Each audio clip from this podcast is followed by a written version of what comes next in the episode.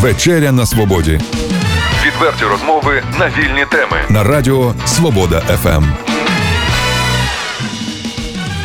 Вітаю вас в ефірі Радіо Свобода ФМ. Вечеря на свободі, якщо точніше.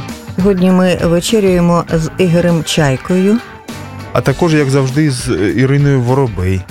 і Олексієм Масловим. Зверніть увагу на це е, поєднання. Птахи прилетіли називається. Ну не, тільки я вечері не бачу. А, Все пане добре, Ігоре, добрий вечір. Ігоря вечір ми знаємо, чи день, як ми кажемо? Добрий Вечір. вечір. Ми Добрий говоримо Ігоря вечір. ми Ну, знаємо як журналіста і як е, активного е, профспілківця журналістського. Так. А ще пан Правильно Ігор чи е, неправильно? створює фільми і взагалі бореться за права журналістки. Правда будь-якому неправда? разі ми його пам'ятаємо таким. Пане Ігорю, розкажіть про, про всі ці ваші іпостасі. Ну, про всі, я, я не знаю, може якось по порядку давайте, бо з якої почнемо. От, пане Ігоре, ви пам'ятаєте фільм Інтервенція, там, де Висоцький е, грав головну роль? От там сидить він в в'язниці і звертається до своєї Дякую. співкамерниці і говорить таке. Спочатку вони тобі запропонують цигарки, запал, е, запалити тютюн. Ти можеш його взяти, А потім а запропонують потім життя, запропонують життя, і від, життя, доведеться відмовитися. необхідно відмовитися. Чи не здається вам, пане Ігорю, що е, професія журналістська на сьогоднішній день саме така? Да, мені гарна асоціація з камерою, дякую. Тьфу тьфу тьфу спаси нас Бог. Всіх від цього, по-перше. По-друге, пропозиція. Давайте, бо мені е, вам викати, а вам або мені викати це марна і дурна справа, то, бо знаємо ми один одного вже років, я боюсь навіть сказати, скільки. Інколи стільки не живуть. Тому, Ой, тоді тому признаюся, що пропо- Ігор, е, перейти на, на ти і спілкуватися абсолютно нормально в такому Ігор форматі. перше е, вчив мене робити перші сюжети на радіо, до речі, А, в радійні. вау. І от тепер ми на радіо тут зустрілися. Опа. Файно, ну давайте так. Давайте почнемо тоді з того, що я е, вітаю вас з тим, що у вас є е, своє радіо. Це, це для мене, ну, ви точно знаєте, що я як свого часу затятий радіст, е, для мене це ну, така дуже приємна штука бачити, що окрім там інших радіо, а у нас то по великому рахунку в Чернігові раз-два і обчався, да, як кажуть. Е, Зараз взагалі тільки колишнє обласне радіо, наскільки я знаю, є, да? то з'явилася альтернативна радіостанція і не музично балалаєчна, а дійсно станція, яка може е, кликати людей, розмовляти з ними про щось важливе. І, ну, мабуть, з цим я найперше вас вітаю. А по-друге, ну, щодо аналогії, я тільки не дуже зрозумів, що ти мала на увазі, коли казала там про тютюн, камери і все інше. Я мала на увазі кількість журналістів, е, які е, втратили своє життя в Україні, і невідомо деякі з них, де вони на сьогоднішній Мгм. день. З них ще журналісти, журналісти. Я про акцію пам'яті Гонгадзе. Я взагалі про права журналістів, взагалі вони є в Україні, чи їх немає? Ось я ну, да, гарне питання. Добре. Ну, сьогодні якраз дуже доречно, мабуть, починати дійсно з цього, бо ми напередодні Дня пам'яті Георгія Гонгадзе, і не тільки Георгія Гонгадзе, а взагалі це Міжнародний день пам'яті всіх загиблих журналістів. Тому до питання, як з цим в Україні? Ну, з цим в Україні не дуже гарно. А я не можу сказати, де і ми всі знаємо, що кожного дня. Дякувати Богові, журналісти не гинуть у нас, е, але е, не можна так сказати, що і ситуація така, знаєте, благополучна і файна. Тому що, ну, по-перше, ми всі ледь оговтались знову від чергового гучного вбивства Павла Шеремета. Це, рік тому трошки більше вже минуло з тієї пори. І це теж була така зухвала акція. І як би то не було, які б там версії не висовувались, все одно акція була спрямована проти журналіста, і загинув журналіст, наш колега. Це найгірше. В зв'язку з цим не можна не згадати всі пізніше, а точніше, не пізніше, а одразу після того, що сталося заяви і поліції, і президента, і прокурорських товаришів, і СБУ про те, що це справа честі. Ми, значить, ми тут все розслідуємо і про все вам розкажемо. Ніфіга нічого не, не було розслідувано і досі не розслідувано. Існують якісь версії, якісь версії позначені там. Голосно кажучи, це тайне слідство, ми вам нічого не можемо сказати, але закінчилося це великим пшиком і великим позором для всіх цих служб, коли наші колеги зі слідства інфо зробили першу частину документального фільму дуже професійного. І як документального фільму, і як фільму розслідувального з приводу загибелі Павла Шеремета, і з приводу того, хто може бути до цього причетний, і з приводу того, невеличкий колектив, кілька журналістів зробили те, чого не змогли зробити апарати, сили державні, як то прокуратура, як то СБУ, як то поліція і так далі. І так далі. І для них це був теж певний шок, тому що після цього почалися якісь виправдання, після чого почалися якісь брифінги. І так далі, і так далі. Але е, наразі я спілкувався з Дмитром Гнапом, це керівник слідства інфо. І він сказав, що після цього скріпя зуби, але слідство почало співпрацювати з ними в напрямку розслідування справи загибелі Павла Шеремета. А якщо узагальнювати, то на превеликий жаль, я вже сказав, що.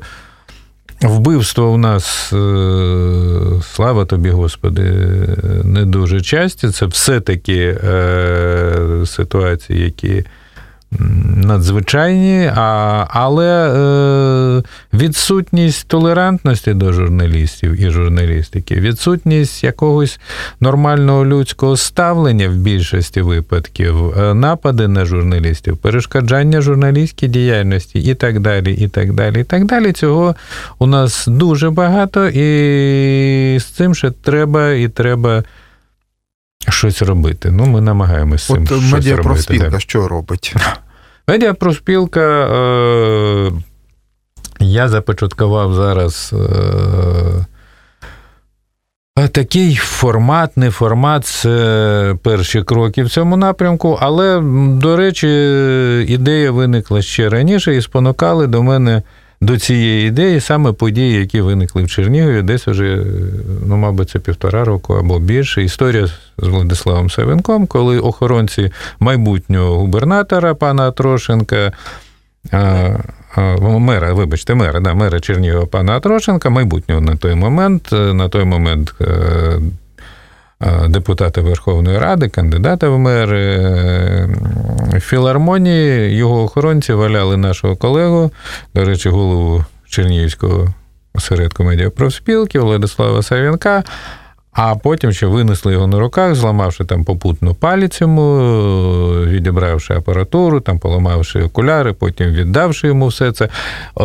Я переїздив, я тоді ще не був головою медіапроспілки, але у нас є така практика, коли члени проспілки виїжджають на місце якихось таких гучних подій, щоб розібратися в тому, що сталося з нашим колегою. Я тоді зустрічався і з тодішнім прокурором області, і з паном губернатором, і з тим же Атрошенко, і там з його охоронцями, з керівником його охорони розмовляли, і так далі. і так далі, З іншими, з начальником Нацполіції на той момент виконуючим обов'язків Чернігові.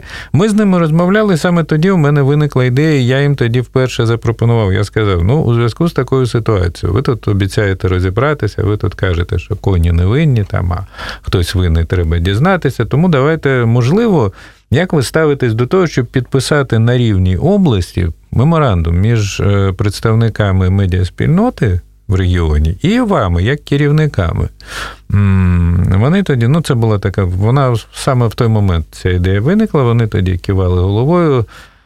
Рвали тільняшку на груді і казали, що все розберемося, да, ми за, ми давайте підпишемо і ми готові. Ну, потім минув час, потім вони все-таки обрали головою медіапроспілки. Не можу сказати, що це для мене велике щастя. Це, знаєте, як такий певний відробіток того, що я з якихось причин мушу віддати і колегам і суспільству, ну тому наскільки можу, віддаю все, що можу.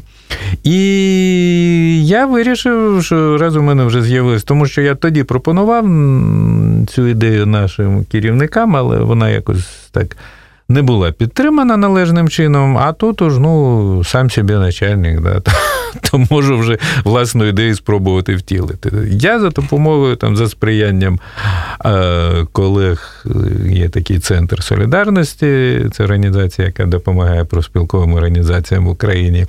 Е, ми почали цей процес. Я об'їздив вже на сьогоднішній день, здається, шість регіонів в Україні. Я зустрічався точно так же з першими особами, з губернаторами, з начальниками силових структур, з керівниками, е, з представниками обласних рад. І з усіма з ними ми говорили саме про це, про можливість підписання в майбутньому такого меморандуму. Ну, це на даний момент це йде таке, знаєте, з мого боку, прощупування ситуації.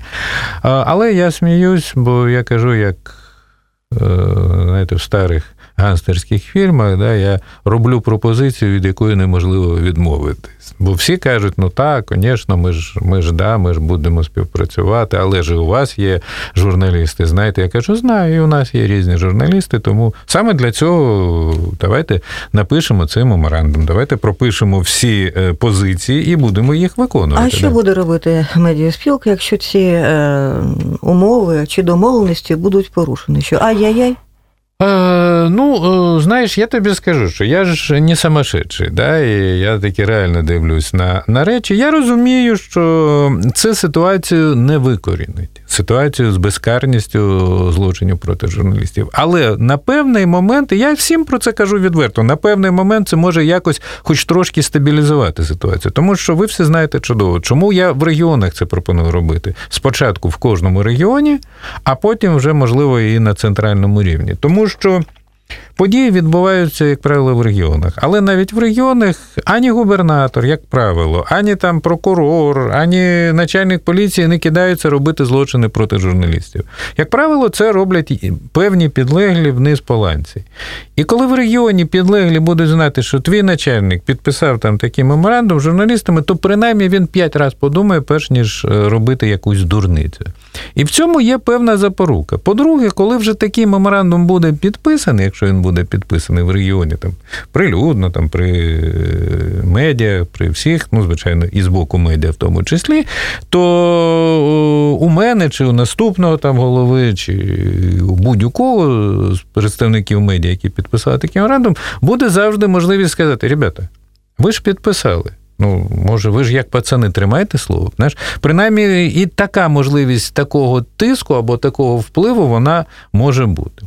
Але я вам скажу ще одну річ, яка, можливо, більш важлива, ніж ці папери, які, може, колись будуть підписані. Тому що я таким чином, знаєте, за принципом ні миттєм, так катанням, я дуже б хотів е, спробувати все-таки зробити слово журналістська солідарність не тільки пустим звуком, а все-таки спробувати зробити її, наблизити все-таки це слово і довести його до якихось певних реалій. Ти реально вважаєш, що це реально?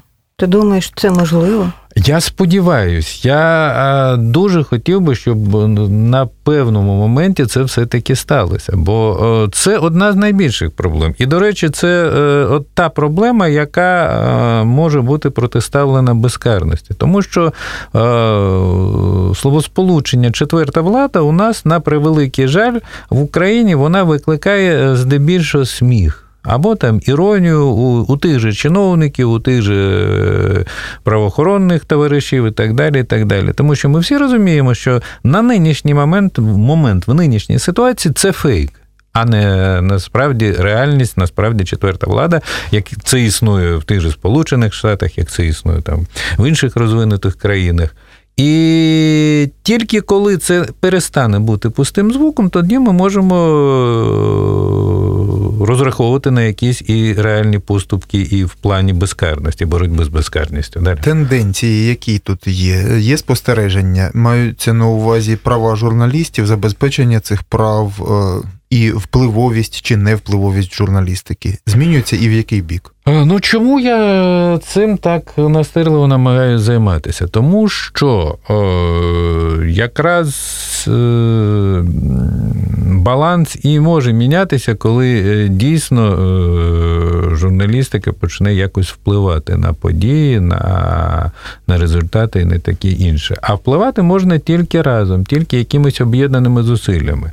Знову ж таки, я чудово розумію, що різні медіа мають різні е, там редакційні спрямованості, мають різні, будемо відверті, політичні спрямованості, мають різних е, власників, у яких теж є свої забаганки, політичні, бізнесові і так далі. так далі. В багатьох моментах ці е, речі не сходяться, але це не значить, що журналісти мусять в усьому тупо там наслідувати тільки Е, власників своїх медіа, бо є багато спільних інтересів. І боротьба з безкарністю це один з тих інтересів, які можуть об'єднувати журналіста. Тому що мені або тобі, Льоша, абсолютно е, фіолетово, до якої партії належить чиновник, який стукнув нас з тобою по голові чимось важким.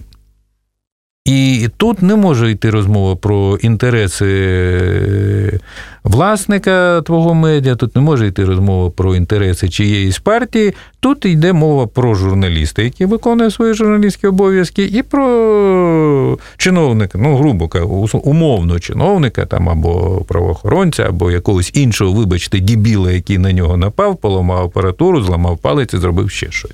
Ігоре, так. ну дві тези. Перше, що можливо нам необхідно вже якусь клятву на кшталт клятва Гіппократа, тепер уже журналістська клятва, аби ми хоч би між собою не порушували які норми, правила та закони. Це інша перша теза. А по-друге, коли ти згадував про Шеремета і журналістські розслідування, я знаю, що у тебе був фільм. Це теж розслідування про Крим. От от мене одразу е, два запитання, вони між собою не пов'язані. Проте, все ж таки, е, якщо б ми один одному довіряли, поклялися у вірності і не переходили один одному дорогу, можливо, ми б краще жили. Ну і по-друге, чи можливо реальні розслідування в наш час в Україні?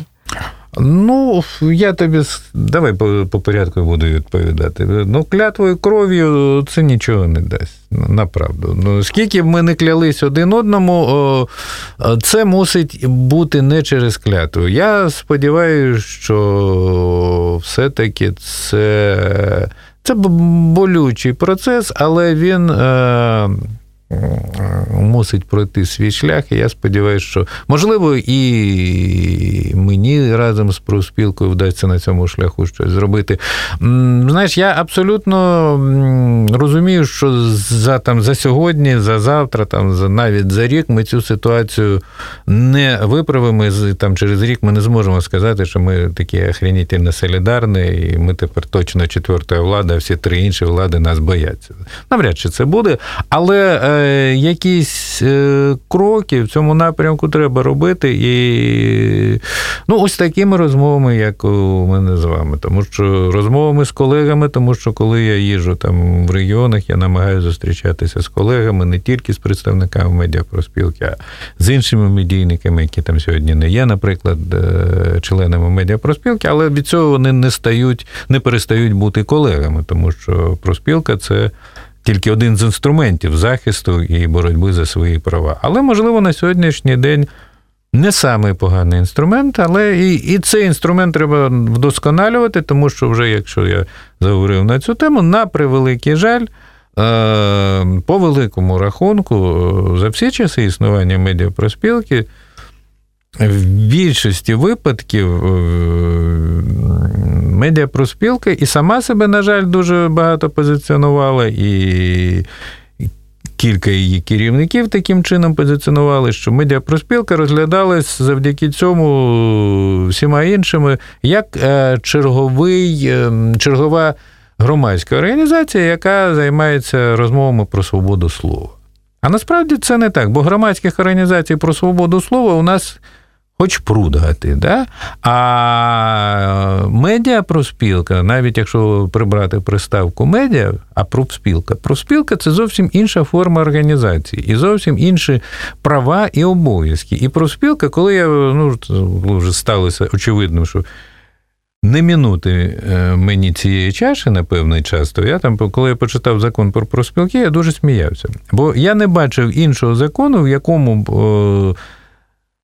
ну, в даному випадку профспілці, якщо про неї закон, надавалось тільки прав. Бо там на кожній сторінці майже всі пункти починаються словами профспілка має право, має право, має право, має право. Тобто таких прав нема у жодної медійної організації, якщо ми вже повертаємось до приставки медіа профспілка. І тільки профспілка може не тільки розмовляти про свободу слова, а може і реальні, є реальні механізми захисту своїх членів. Але ну найперше, звичайно, своїх членів. А вдається Зараз реалізувати? Друге запитання відповім. Прошу Леш. А вдається реалізувати ці права? От Ну, якісь ну, приклади, можливо. Ну, щось вдається, щось вдається, і ну, з цим теж треба працювати, тому що ми там на превеликий жаль за, за, за, не, за не, рік з небольшим, да, невеличким мого існування. Ми вже там пройшли дві кризи в організації, дякувати Богу, і успішно минули ці кризи. Але для організації це теж так просто не минається. Тому скільки якийсь, там людей Ігор? зараз у цій організації? Прошу в організації зараз е, по всій Україні у нас більше тисячі е, А приклад якийсь, Ігорю, от якась ситуація, з чим ну, доводилося стикатися? Е, Ну, ситуація у нас е, зараз є такий термін, є таке поняття, як роздержавлення. Ви знаєте про це роздержавлення засобів масової інформації, друкованих ЗМІ. Вийшов закон, по якому газети, які свого часу там належали е, Районним радам. районним радам, адміністраціям і так далі, вони зараз, ці газети мають право е, на підставі закону роздержавитись і піти в самостійне плавання. Так от ситуація, е, є ситуації, коли власники не дуже хочуть е, відпускати, Відпускати. газети. Да, там. Але дуже смішно зачасту, бо оскільки згідно закону. Е, Газета, яка роздержавлюється, за нею лишається приміщення, обладнання і так далі. і так далі. А, як правило, дуже часто я знаю кілька таких прикладів, коли не хочуть відпускати, і, власне, не стільки не хочуть відпускати, скільки йде боротьба така, знаєте, гнусна боротьба за приміщення, за власність і за так далі. Навіть чиновникам здебільшого плювати на саму газету і на її долю, а ось ці шматки в вигляді приміщення, вони дуже такі привабливі. Це ось, якщо Льоша питає про приклади, у нас йде вже річна боротьба за право газети. Е, На Волині Ківерці є таке містечко, газета вільним шляхом, як це не дивно, назва вона дуже доречна до ситуації. Так ось е, районна рада так досі не хоче відпускати газети. Хоча колектив страйкує, ми там стояли і під адміністрацією президента разом з колективом і так далі. Ну, боремось, боремось. Зараз ситуація в судах. Ми вже в судах довели, точніше, не стільки ми, скільки юристи довели в судах, що була незаконно звільнена виконуюча обов'язки газети, редактори газети. Але зараз там знову йде бор- боротьба. Тепер виконавча служба не хоче виконувати це рішення і так далі. і так далі. Важко, але робимо, робимо все, що можливо, і далі, сподіваюсь, будемо робити ще більше. Я все ж таки про кіно. Да. Ну, я пам'ятаю. Я... Е, про кіно. Ну, острів Крим, про це я можу балакати довго, розповідати, бо я вже часто на ці запитання відповідав. Острів Крим дежавю. Це, ну, можливо, його, мабуть, можна назвати і фільм розслідування, бо присвячений він. Тому, як ми е, Втратили втратили, Крим. втратили Крим. І ідея у мене, там фішка вся в тому, що і ця ідея у мене виникла ще в 2010 році, коли я, будучи в Криму, побачив і тенденції зі створенням цих псевдогромадських проросійських організацій, з накачуванням в ці організації грошей російських, з роздачею паспортів вже на той момент російських в Криму українським громадянам, і так далі, і так далі, і так далі. Там і були ми вже з оператором потім на параді. 9 травня, коли самошедші і не самошедші, бабки і не бабки ходили з портретами Сталіна, російськими прапорами, з лозунгами і так далі. так далі. І, але е, коли я почав роботу над фільмом, коли я почав зйомки, я навіть зробив трейлер, але будь-яка робота, ну, особливо кіно, вона потребує хоча б невеличкого але фінансування, бо ну не все можна зробити самотужки, на превеликий жаль. Коли я почав шукати хоч якогось фінансування, я стикнувся тоді з достатньо дивною історією, коли донори, там ті, до кого я звертався, ну, здебільшого, ну, пальцями у голови не крутили, але давали зрозуміти, що я, мабуть, не сповна разуму, якщо я. Е, кажу, що у нас є загроза захоплення Криму Росією. А ідея та сама в мене виникла після того, е, після подій в Грузії 2008 року, після російсько-грузинської війни і так далі. І так далі. ці аналогії у мене дуже здорово співпали. Плюс е, я згадав як Сонівський острів Крим, який теж дуже гарно ліг на ситуацію, бо те, що відбулось потім, воно майже один в один за антиутопією Аксьонова, там, з деякими виключеннями. Тому. Але на той момент мені так і не вдалося, бо я ідея то була на той момент зробити фільм, такі застереження. Да?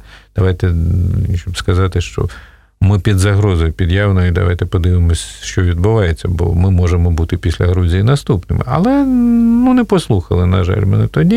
І тільки в 2014 році е, ми змогли завершити роботу над цим фільмом. Це вже завдяки Білсату, це польсько-білоруський телеканал, який запропонував, власне, закінчити цю роботу, і потім у них же на каналі була прем'єра цього фільму.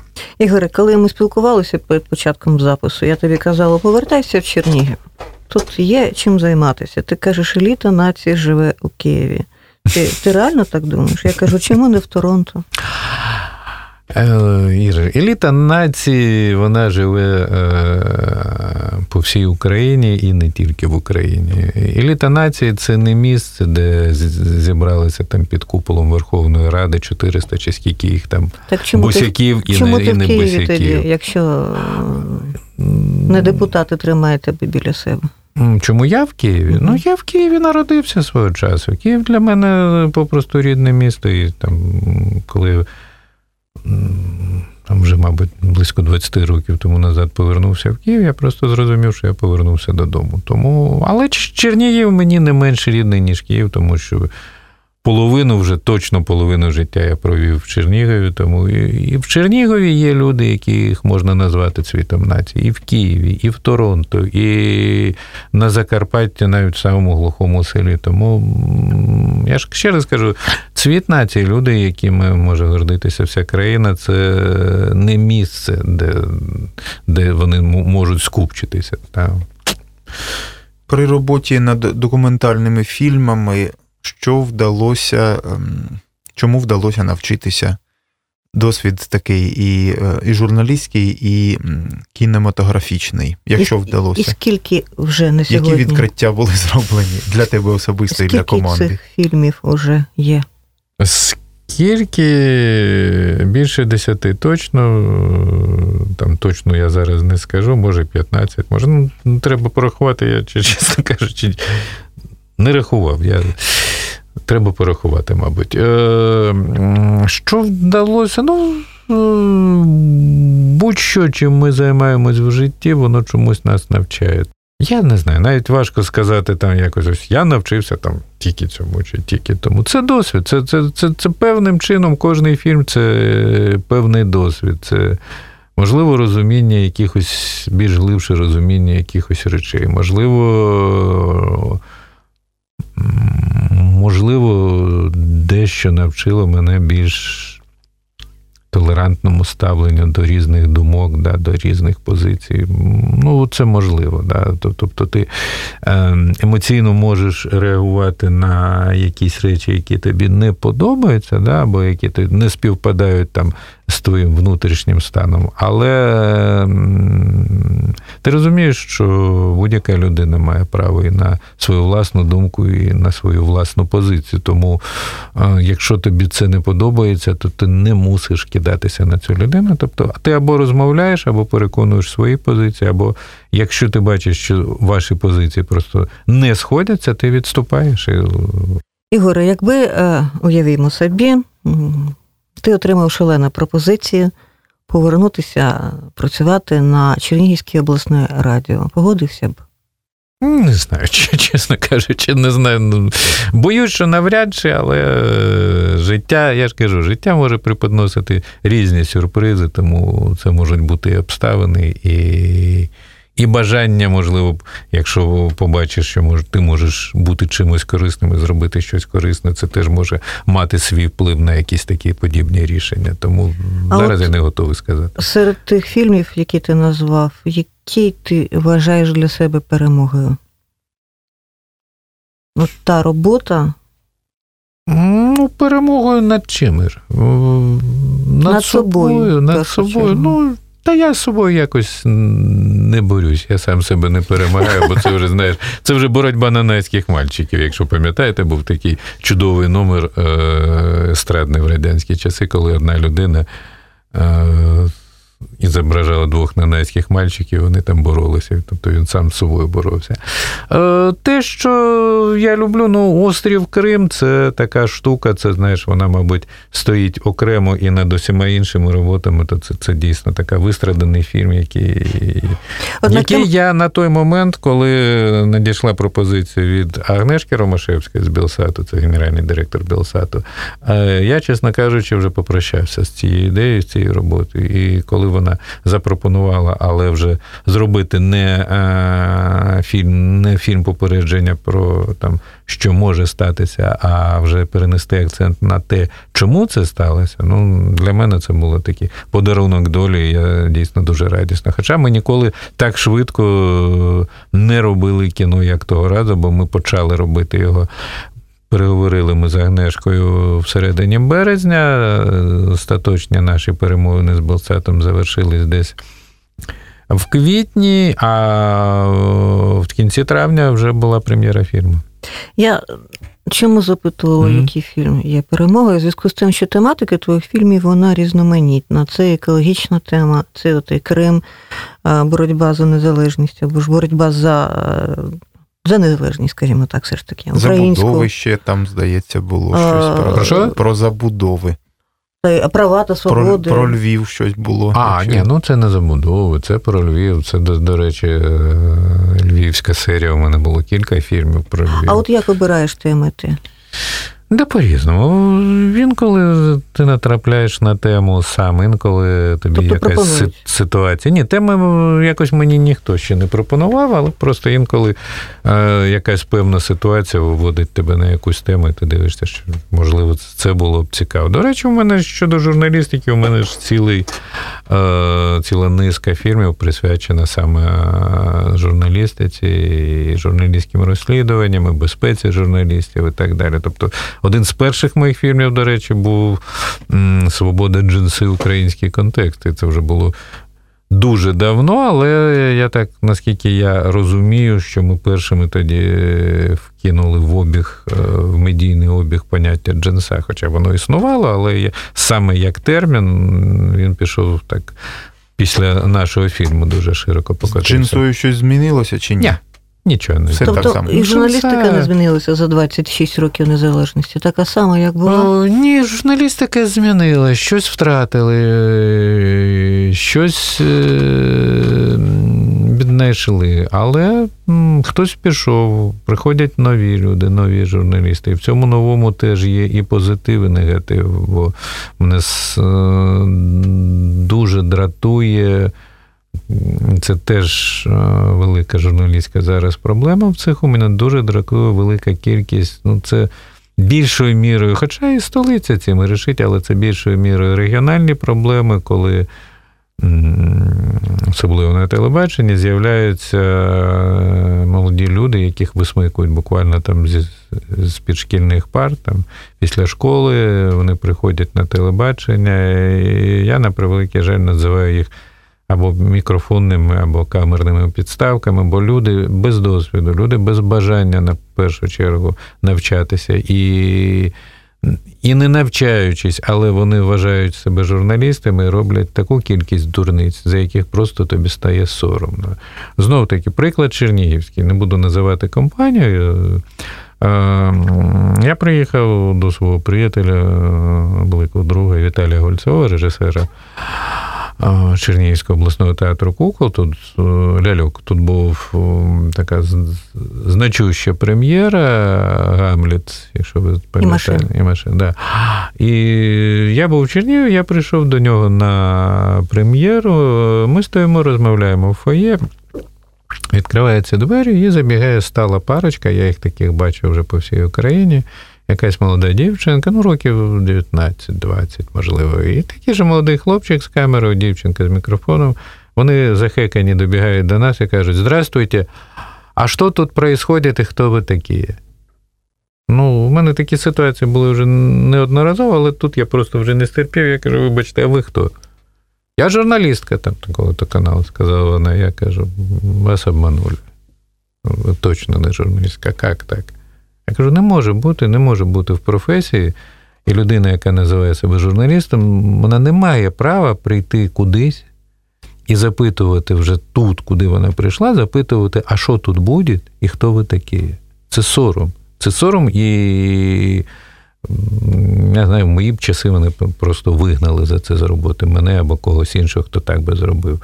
А в мої часи, ну я дійсно починав на Чернігівському обласному радіо свою журналістську роботу. Дуже люблю ці, ці часи і взагалі дуже люблю це радіо. Це так ностальгійно. Е, І на той час, на той момент, бачите, який я старий, на той момент у нас, окрім великого стаціонарного телефону на столі, ручки, блокнота і і великого там 10-кілограмового диктофону. диктофону. Ну, то навіть не диктофон, то був магнітофон, репортерський магнітофон, він так і називався. У нас інших знарядь не було, і ніхто не міг собі дозволити прийти на якийсь захід, не знаючи, куди він прийшов, чого він прийшов, хто там буде, що там буде відбуватися. І вся робота відбувалася частина роботи, половина більше на телефонах, на на розмовах, на з'ясуваннях і так далі. Тому це оце проблема. Шукати інформацію було важче, але тим не менше таких ситуацій було менше. Та їх не було. Не ну, було. В наш час, ну не ну, бачите, який є, що в наш час. В той час, вибачте, в той час, ну це було просто неможливо. Ну, людина просто, ну така б людина не працювала, її просто не пустили до роботи взагалі. Ну, це було з, з розряду неможливого. Так не могло, не можна було. І так не було ніколи. Зараз це чомусь можливо. Ігоре, а взагалі, можливо, просто нас люди не слухають та й телевізор не дивляться, тому і виходить таке катавасі. Дуже частенько чуєш таке, а мене телевізору немає, а я радіо не слухаю. Та я взагалі коли заходжу в інтернет, то й все. Та ладно. Не знаю, як з приводу радіо, а телевізор дивиться 99,9. То, можливо, ти трапляла на одну соту, у кого нема телевізору. Або людина лукавить. Дивляться телевізор, дивляться і. На сьогоднішній момент телевізор це і щастя, і нещастя. На прикладі Росії бачимо, що телевізор може бути страшною штукою, і направду може бути просто зброєю. І ця зброя до нас дотягується. Цю зброю ми маємо і всередині країни. Тому це не все так просто. Дивляться телевізор. Тому дуже важливо і залежить від того, хто і що працює, і хто працює і що робить на цьому телебаченні. Да. Як можна і чи можна, і як, якщо можна боротися з маніпуляціями е, суспільною думкою через засоби масової інформації? От е, для прикладу, от я знаю, що е, ти займався темою, наприклад, сланцевого газу, так? Тобто ем, я це чому про це саме сказав? Тому що у нас дуже часто можна помітити, та постійно можна помітити, як маніпулюють ем, інформацією про становище в Україні, про ем, ресурси України. Наприклад, вкид іде. От ми дуже багаті. Так, і пішла хвиля така. У нас все є, ми самодостатні, ми всіх переможемо, ми тут усіх шапками закидаємо, тобто ура, якийсь патріотизм і так далі. І іде хвиля така, і ми бачимо її. Потім настає час нової хвилі. Пішла хвиля, все все пропало, ем, все е, все розвалюється, у нас нічого немає, ми бідні і так далі. Тобто і смикають то туди, то сюди. Е, як боротися з у цим усім? Ми і, і у нас таке враження часто виникає, що ми нічого про себе не знаємо, і нам постійно що втюхають, грубо кажучи, те ми й думаємо про себе. То ми такі. На завтра ми думаємо, що ми вже зовсім не такі. То е, відбувається те. Завтра виявиться, що відбувається зовсім інше. Це як у якомусь кошмарі, правда? Що робити? Ну, що робити? Я не знаю, що ну як, як е, знаєш, це таке не, не однієї хвилини питання відповідь вимагає. Тому що з цим треба робити, з цим треба фахово працювати. І можливо. Можливо, багато в чому це залежить і в першу чергу від медіа, від фаховості журналістів, тому що є журналістика і є пропаганда. І це поняття, між якими не можна ставити знак рівності. І коли перемагає пропаганда, то починаються не дуже гарні речі, бо пропаганда це зброя того, хто на даний момент е, керує там певною частиною ресурсів і, і починає таким чином володіти і умами, да, як кажуть. Тому цьому треба протиставляти, на мій погляд, гарну професійну журналістику такій пропаганді, але це за тобою тягне ще низку питань, де взяти таку журналістику, де взяти таку кількість журналістів, де їх навчати, і і так далі. і так далі. Тобто багато технічних, фінансових і матеріальних питань за цим стоїть, але ми знову повертаємось. Частина відповіді на ці питання е, полягає і в саморегуляції е, журналістського середовища, і в розумінні того, хто є хто, хто є журналістом, а хто є пропагандистом і так далі. Знаєте, відділяйте зерна від плівів. До речі, ми цим стикаємось е, в медіапроспілці ну, майже не щодня, тому що оскільки членство в медіапроспілці дає можливість отримання прес-карти і не тільки української прес-карти, а й міжнародної прес-карти, тому дуже часто до нас хочуть зайти люди, які взагалі не мають відношення до журналістики, це або якісь фейкові журналісти, або це взагалі якісь громадські організації. Але вони бувають дуже настирні в бажанні отримати прес-карти, бо прес-карта дає можливість там якогось і захисту, і можливість там показаряти цієї карти, і так далі. і так далі. Там останній випадок, коли до мене зателефонувала людина і сказала, що я хочу прес-карту, тому що у мене є травматичний пістолет. Я кажу, ну. А ви журналіст? Та ні, я не журналіст, ну можна ж, сказав він, можна, щоб я десь в якійсь газеті числився позаштатним кореспондентом. Я сказав, ні, не можна. Ну, я так я стримав себе, бо я хотів відповісти до більш різко, але я так м'яко сказав, що вибачте, але до свидання. Тобто чимось обґрунтувати треба пістолет було, так? Ну так. Да. Ну, ми і будемо говорити про журналістів, журналістику, про пістолети та прес-карти наступного разу. Тому, Ігоре, ми запрошуємо тебе знову до нашої студії. Тепер ти попався. Ми просто так тебе не відпустимо. Та запросто. Я радий вас бачити. Тому Навзаєм. Ну а на сьогодні все. Ігор Чайка, наш земляк, наш колега, лідер проспілки незалежної. Що я забула? Журналіст, документаліст і наш друг. Дякую. Просто гарна людина. Дякую. тобі. Дякую вам. Дякую, дуже радий запрошення. Відверті розмови на вільні теми у програмі Вечеря на Свободі. Тричі на тиждень у понеділок, середу і п'ятницю о 18.00. На радіо Свобода ФМ.